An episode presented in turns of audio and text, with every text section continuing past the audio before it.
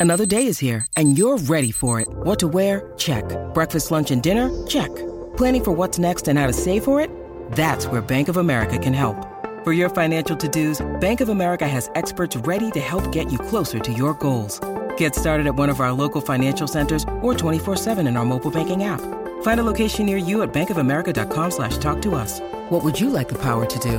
Mobile banking requires downloading the app and is only available for select devices. Message and data rates may apply. Bank of America and a member FDIC. Hace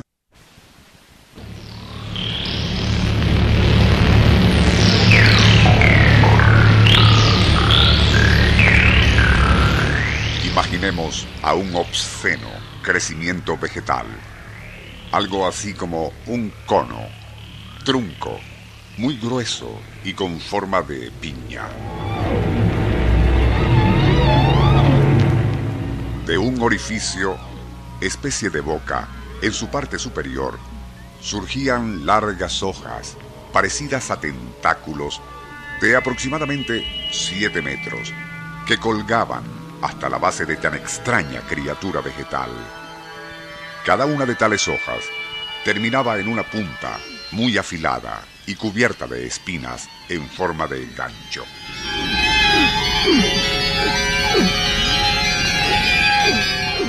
En el interior de aquel cono, y del cual brotaban las hojas, había la ya mencionada abertura, y dentro de ella otra más pequeña. En el fondo se percibía algo así como un líquido viscoso de perfume penetrante y soporífero.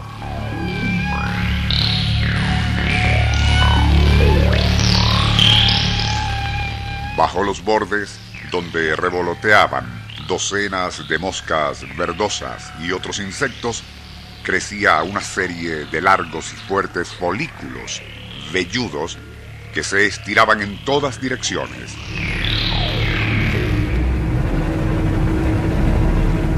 Sobre estos, unos seis palpos pulsantes de color verde oscuro.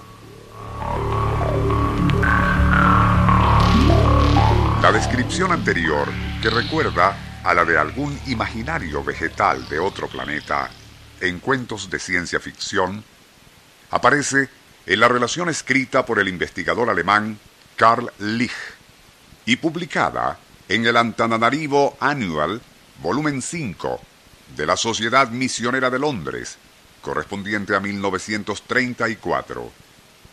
Pero quizás lo más impresionante y repulsivo de esa relación sea cómo y de qué se alimentaba aquel insólito espécimen de la flora en Madagascar.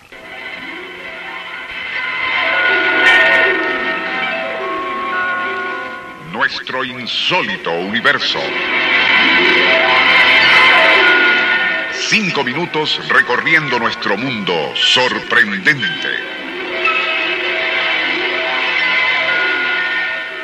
El explorador Karl Lich se encontraba en Madagascar con el fin de estudiar una flor gigante que, según le habían informado, crecía cerca del lago a la otra. Fue mientras pernoctaba con una tribu de pigmeos conocidos como Kots, cuando el jefe de estos le reveló que no muy lejos de allí existía un tipo de árbol tan extraño como peligroso y por eso todos en la tribu le temían y respetaban. Fue tan vívida la descripción que Lich persuadió al jefe que se lo mostrara. Cuando finalmente el explorador se encontró frente al insólito crecimiento vegetal que describimos al inicio, casi no lo podía creer, pues superaba todas sus expectativas. A continuación, relataría Lich después. El jefe hizo traer una fosa, voraz animal salvaje que proliferaba en la zona, y tras atontarlo a palos, lo metieron rápidamente por la repulsiva boca de aquel árbol. Jamás olvidaré, concluía el alemán, los chillidos agónicos del animal, pues me helaron la sangre. Todo lo anterior aún viniendo de un personaje con sólidas credenciales científicas y reputación de hombre serio, desafía la credibilidad de quien lo escucha y hasta podría atribuirse a un exceso narrativo de Carl Lich. ¿Es posible que existiese en Madagascar un monstruoso árbol carnívoro como el descrito por Carl? La verdad es que algo con esas características no existe en ningún tratado de botánica, pero también es necesario tomar en cuenta que esa gran isla de características primigenias, tanto en su flora como fauna, tras separarse del continente africano a comienzos de la era mesozoica, conservó casi intactas sus características originales.